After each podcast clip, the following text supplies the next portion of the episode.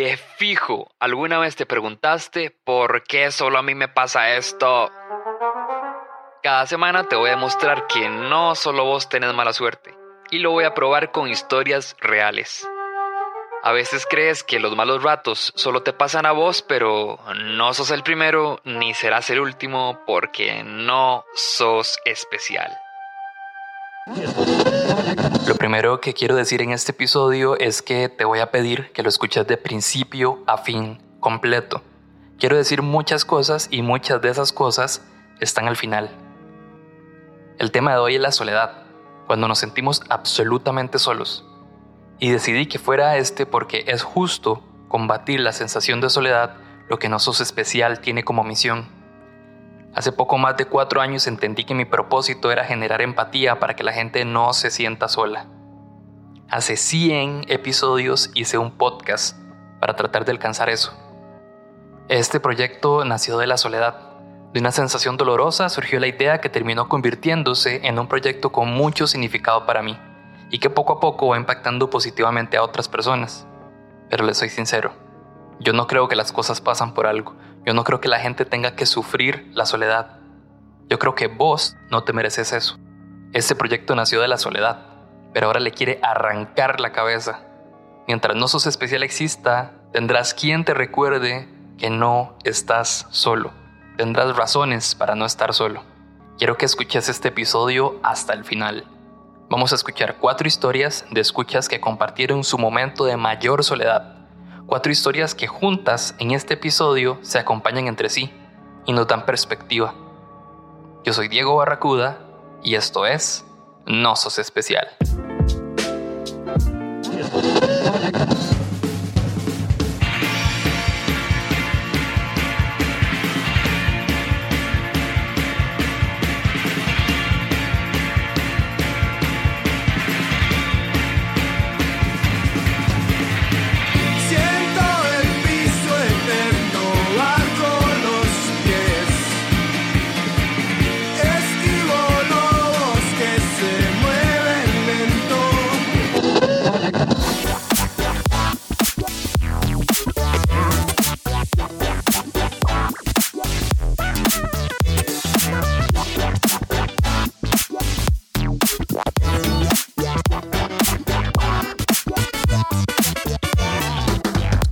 Ok, vamos de una vez con la primera historia. Hola, bueno, yo voy a hablar sobre cuando me sentí absolutamente sola. Creo que todos vemos la soledad de diferentes maneras. Para algunos estar solos, no tener con quién salir un fin de semana. Para otros es no tener pareja o perder a la pareja. Y para otros es que a pesar de tener muchos amigos, no, no, no son de fiesta o no son muy cercanos. En fin, todos vemos la, la soledad de diferentes maneras. Yo a mis 27 años, bueno, voy a hablar sobre las dos veces que me sentí absolutamente sola o sentí que me quedé sola. Una fue cuando mi mamá se enfermó mentalmente, pero esa es una historia muy larga y difícil de contar.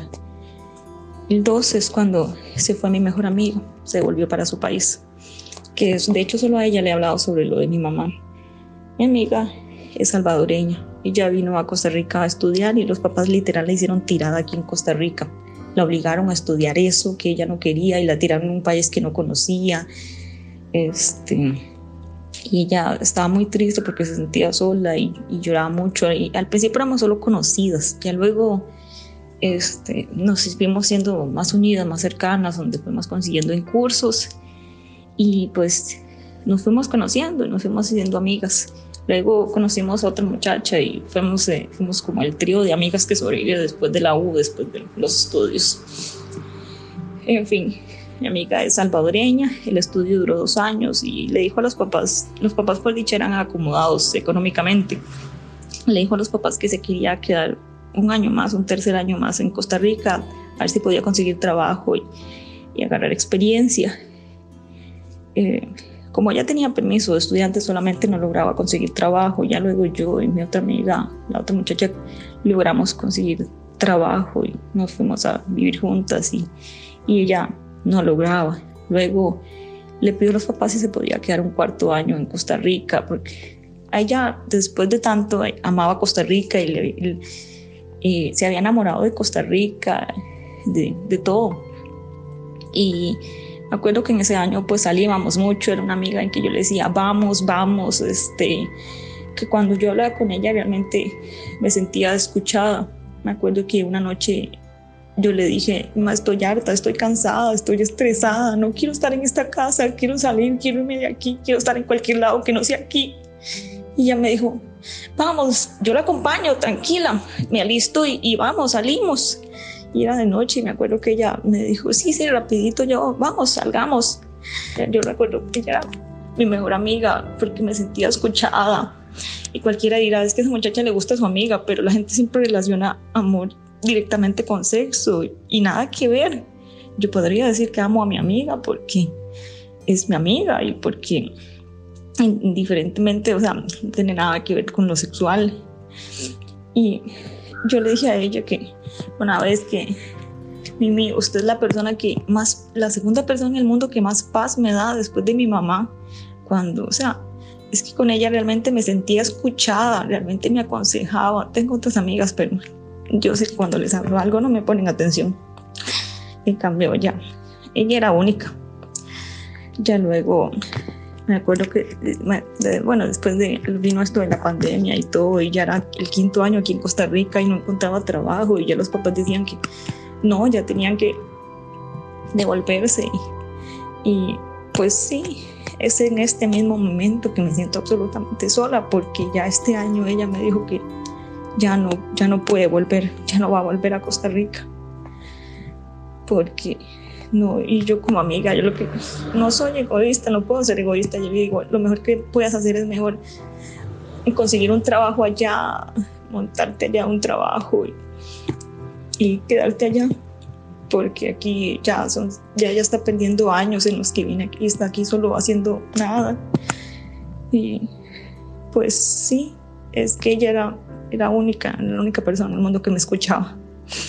Me acuerdo una vez que estuve saliendo con un muchacho que me hablaba súper feo y me hablaba súper mal. Y yo, le, y yo seguía ahí contestándole y contestándole. Y yo le contaba a ella y ella me decía, Jen, pero no le contestes. Y yo le decía, es que tengo que intentarlo, porque si no me voy a quedar sola. Y ella me dijo directamente, Jen, es que usted no está sola. Y siempre que recuerdo eso, me da valor y también pienso, ahora que ella ya no va a volver, es como, ¿por qué me siento sola?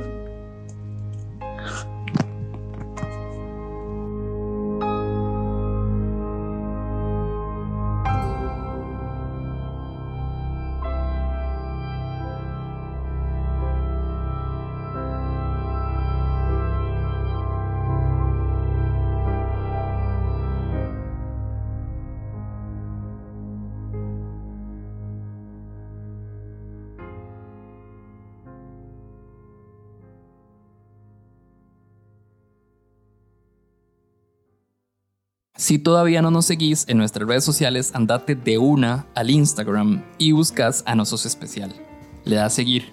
Y luego abrís YouTube, buscas Nosos Especial y le das suscribirte. Luego, si quieres darte la oportunidad de compartir en línea con más de 700 personas súper chivas y cero especiales, y de pronto hacer amigos y hablar de muchísimos temas que tenemos en común, descargas el app Discord en tu tienda de apps, el de tu celular una vez que se baja, te devolves al Instagram de Nosos Especial, le das clic al link de la bio y vas al final en donde dice Discord de Nosos Especial. Entras ahí y listo, ya estás dentro de la comunidad de Discord de Nosos Especial. Además, si tenés una historia que no te haga especial de cualquiera de los temas que hemos hablado hasta ahora en cuatro años de existencia, mandala al 7126-7273 y mi secretario te va a atender ahí. Mi secretario es un mensaje automático que se envía ahí cuando vos escribís y, ya eso es todo. Estoy tratando de hacer chistecillos para eh, llevarte la alegría, la tristeza y de vuelta en cuestión de segundos, pero creo que eso no va a funcionar, pero bueno, lo estoy intentando. Vamos con la siguiente historia mejor. Mae, la verdad es que hace un par de años, hace como dos o tres años, eh, tuve un novio que el Mae fue mi primer novio. Entonces, eh, fue mi primer relación formal. Eh, entonces, el mae conoció a mis papás, a mi familia y duramos mucho tiempo juntos, como casi cuatro años creo. Eh, pero al final di, ya la relación estaba muy dañada y decidimos terminar. Entonces en ese tiempo yo iba entrando a mi primer cuatrimestre de la U y estaba sola. Eh, a veces uno entra a la U como que con conocidos o amistades, pero yo entré absolutamente sola, entonces no conocía a nadie, no tenía amigos en quienes pudiera confiar y decirles realmente cómo yo me sentía en ese momento. Entonces, eh, la verdad duré así mucho tiempo, o sea, yo veía que el Mae andaba de fiesta en fiesta y que con aquella y con la otra me enseñaban fotos del Mae, o sea, llegaban conocidos o familiares incluso y me enseñaban, eh, me enseñaban fotos con quienes andaba, a dónde iba, lo que hacía. Me enseñaron hasta mensajes del MAE ligando con otras, o sea, sin siquiera yo pedir todas esas cosas, sin siquiera yo preguntarles y decirles cómo y qué, con quién ando, o sea, cero, nada, o sea, llegaban de la nada a decirme y enseñarme todas esas cosas. Este, pero yo por orgullosa, eh, yo actuaba como si yo estuviera bien, o sea, como, o sea, no importa, yo estoy bien, que el mae haga lo que le dé la gana. Este, pero yo no lo estaba y en ese momento yo lo único que quería sentir era paz y no la tenía. Entonces, eh, el que me llegaran a decir cosas del mae y enseñar fotos y todo, di, me quitaba como esa paz que yo tanto anhelaba, este, anhelaba sentir.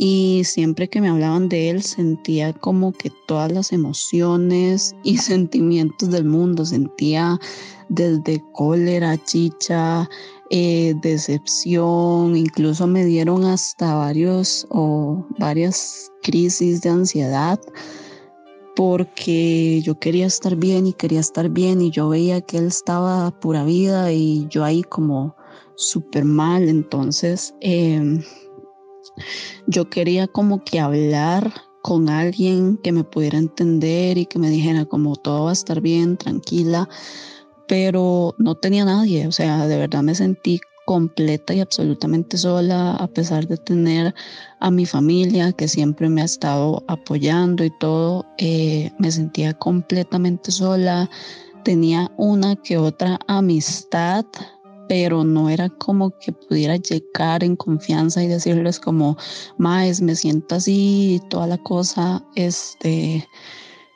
y estuve así durante muchísimo tiempo, o sea, meses, este, y realmente, más es muy feo que lleguen a decirte cosas que no quieres saber por si tienen como alguna amiga o algún amigo que está pasando por una ruptura que no le lleguen a contar como lo que está haciendo el ex porque es, es como de las últimas cosas que uno quiere saber. Y en ese tiempo sola, la verdad, antes no lo veía, pero ahora eh, lo veo súper claro. Eh, ese tiempo sola realmente me ayudó muchísimo, me ayudó a darme cuenta quiénes sí estuvieron conmigo en momentos difíciles y quiénes no, o sea, quiénes estaban por estar nada más. Y ese, esa paz que yo tanto anhelaba, me di cuenta de que esa paz solamente me la podía dar yo misma. Este, poniendo límites y diciendo como ya basta, o sea, hasta aquí, yo quiero estar bien y di ese amor propio que ahora eh, por dicha está como más en la mente de las personas. Em, comencé a cuidarme más y a darme cuenta de lo que realmente merecía y todo. Entonces, esos momentos en los que nos sentimos solos, que decimos como, mae, no tengo a nadie, o sea, sí tenemos a alguien, o sea, nos tenemos a nosotros mismos y es una de las cosas más lindas cuando puedes ya estar solo o sola y sentirte bien.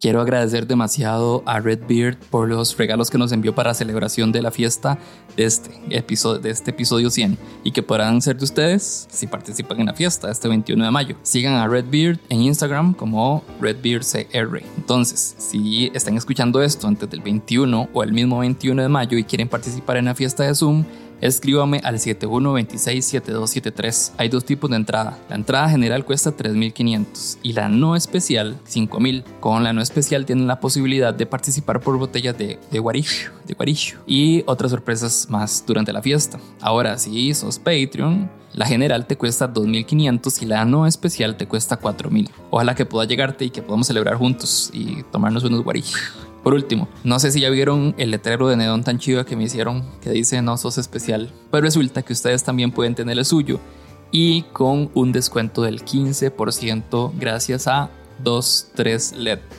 Solo cotizan el suyo en Instagram, en el Instagram de 23LED y escriben el código no sos especial. Así de simple, pueden tener su propio letrero de neón con el diseño o mensaje que ustedes quieran sigan a 23LED en Instagram de una vez. Vamos con la siguiente historia. Eh, bueno, hola. Mm, no sabía cómo empezar esto. Voy a tratar de hacer todo lo posible para que les guste. eh, bueno, eh, creo que a medida del tiempo he ido desarrollando, no sé, eh, ciertas cualidades que tal vez nadie nunca va a ver porque no soy muy sociable. Y tal vez esa es la idea que las demás personas tienen de mí, que soy muy sociable y que eh, me gusta hacer amigos, pero no, no sé. No se me da muy bien esto. Y siento que últimamente no hay ninguna persona en la que pueda confiar así como que... Sí, puedo contar tal vez un problema, no sé, familiar o mm, la vida cotidiana, pero tipo mis problemas no, no mentales o existenciales, no, no es como que las cuente. Por miedo a que me juzguen, tal vez, no sé. Eh, bueno, eh, en, el, en, el, ámbito sentimental, hace como un año que no tengo novia, pero igual. Eh, siempre van, van, a haber esas rupturas amorosas que te dan ganas de, de seguir viviendo, que te dan las ganas de vivir todavía. Eh, bueno, siento que en el aspecto de amigos y esto, y confianza, no, no, no, no existe. Eh, um, siento que mis amigos, o sea, mis amigos, mm, los mismos que tengo hace tres años, son mis amigos tipo compromiso. Tipo, vas al cole, los ves y ya. O tipo, vas al trabajo, los ves y ya. Amigos por vida cotidiana, no sé. No es como que le vas a contar, no sé, cualquier cosa. Vas a tener esa plena confianza, como si te conocieran de hace 10.000 años. Eh, bueno, ese problema me afectó mucho a medida del tiempo. Y perdón si actúo así, pero es que a veces no encuentro ese sentimiento ese sentimiento para hablar en frente de las personas. Siempre me guardo las palabras en una discusión, en una charla, incluso cuando estoy conociendo a alguien.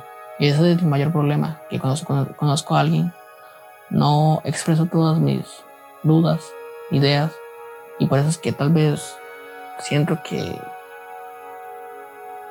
siento que estoy solo, porque nunca planteo mis, mis ideas con personas que tipo eh, agarre esa confianza con esa persona. Porque nunca he aprendido a tal vez confiar en una persona tanto al tal grado de que vas a estar ahí, digamos, todo el día hablando. O se van a ver todos los días para contar de cosas y así. Eh, últimamente eh, los mismos amigos que tengo, eh, um, últimamente los estoy perdiendo.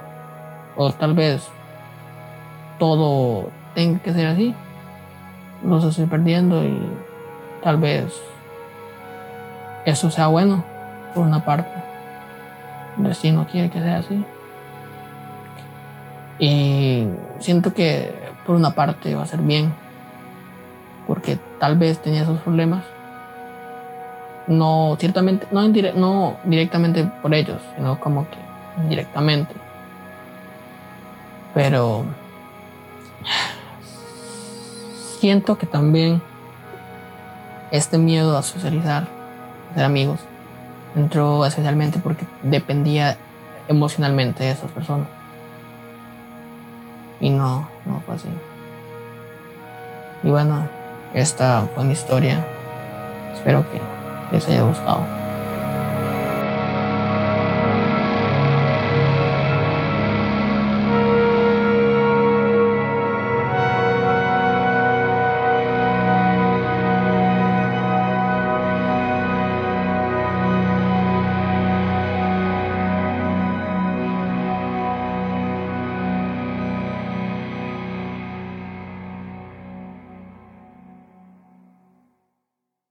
Quiero aprovechar para agradecerles a los Patreons que me apoyan a mí y a Nosos Especial para seguir creando contenido y experiencias que generen empatía y compañía para ustedes. Les voy a leer los nombres para que para hacerles aquí honor.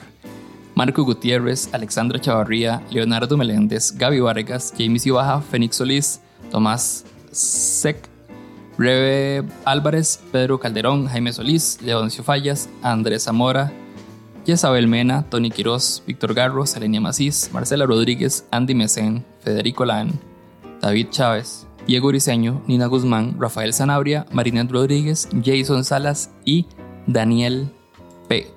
Recuerden que ustedes también pueden apoyar a Nosos Especial en Patreon desde 2 dólares en adelante y recibir adelantos y contenido exclusivo.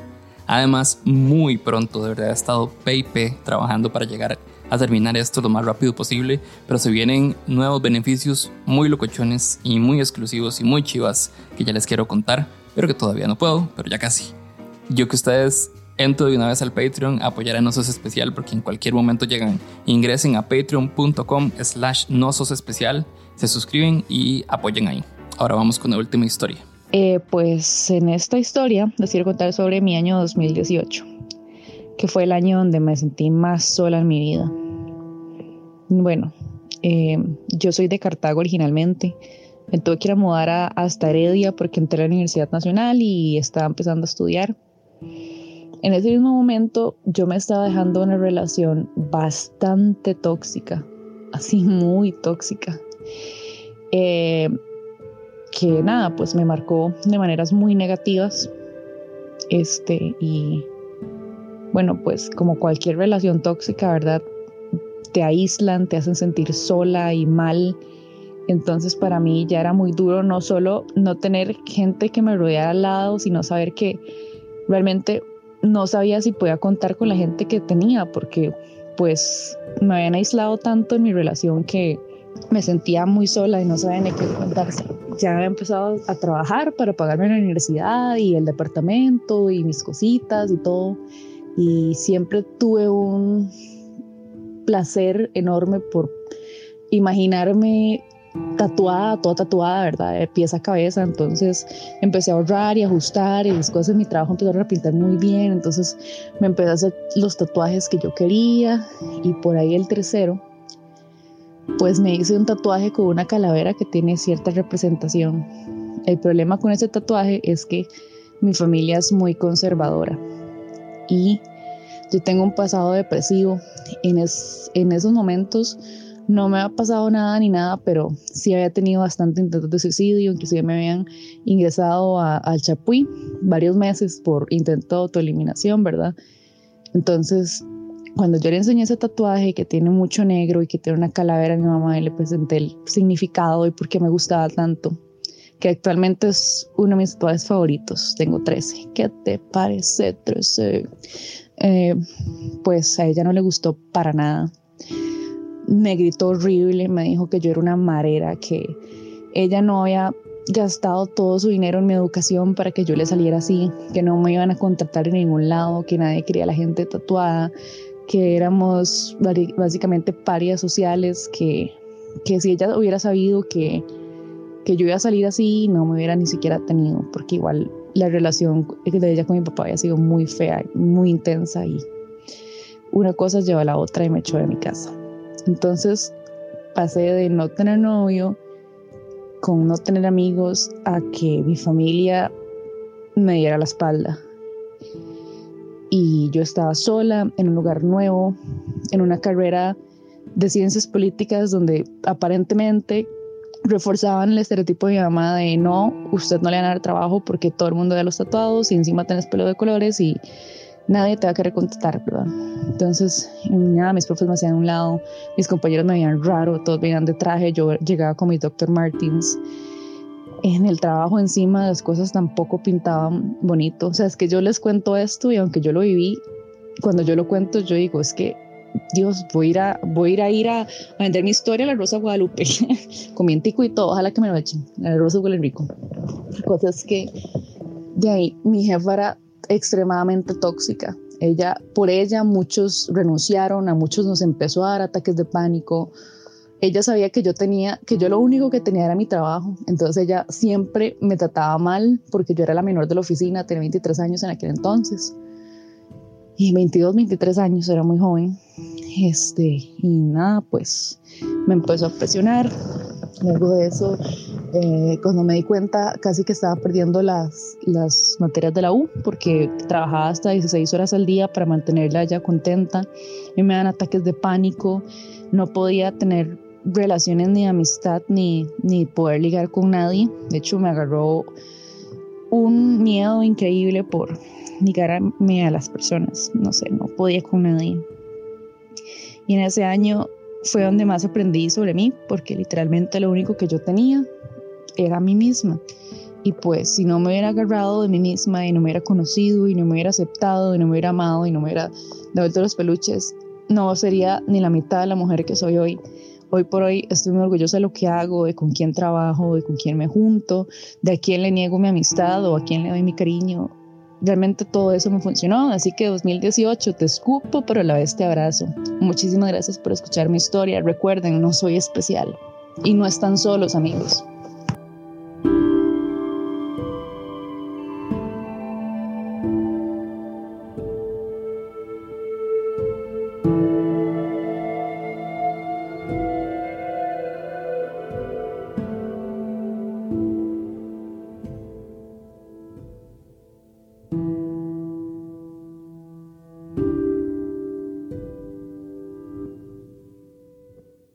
Episodio número uno, el mensaje quedó claro. No estás solo. 100 episodios después, no solo el mensaje está claro, sino que además de que no estás solo, está clarísimo que vos perteneces a este proyecto. Vos sos uno más o una más de esto que llamé No sos especial. Porque 100 episodios después, este podcast ya no es solo un podcast. 100 episodios después, este ya no es solo mi hobby. Y 100 episodios después, ya no sos solo un escucha más o una escucha más Vos sos parte de la comunidad de No Especial y podés ser parte tanto como querás. Puedes compartir con casi 10.000 personas en la comunidad de Instagram y charlar de tú a tú con más de 700 personas en nuestro Discord. Puedes conocer gente, puedes hacer amigos sin tener que conocerlos en persona a la primera. Puedes ser vos, puedes encontrar pareja o puedes buscar algo casual. En las noches de viernes del Nosos Crew puedes conversar sobre los temas que compartimos y que por supuesto no nos hacen especiales. Podés ser miembro del Patreon de Nosotros Especial y directamente lograr, vos podés lograr que este proyecto además siga creciendo todavía más e impactando a más gente. Podés celebrar el episodio 100 este 21 de mayo con todos los que ya se apuntaron, celebrar la compañía y los nuevos amigos. Lo dije alguna vez en mi otro podcast, Decime Barry. Este proyecto es mío, pero es de ustedes. Es tuyo, porque no estás solo. Porque si alguna vez te sentiste solo, no sos el primero, ni serás el último, porque no sos especial. Chao. Ah, y la séptima temporada es la última temporada de No Sos Especial. Bueno, chao.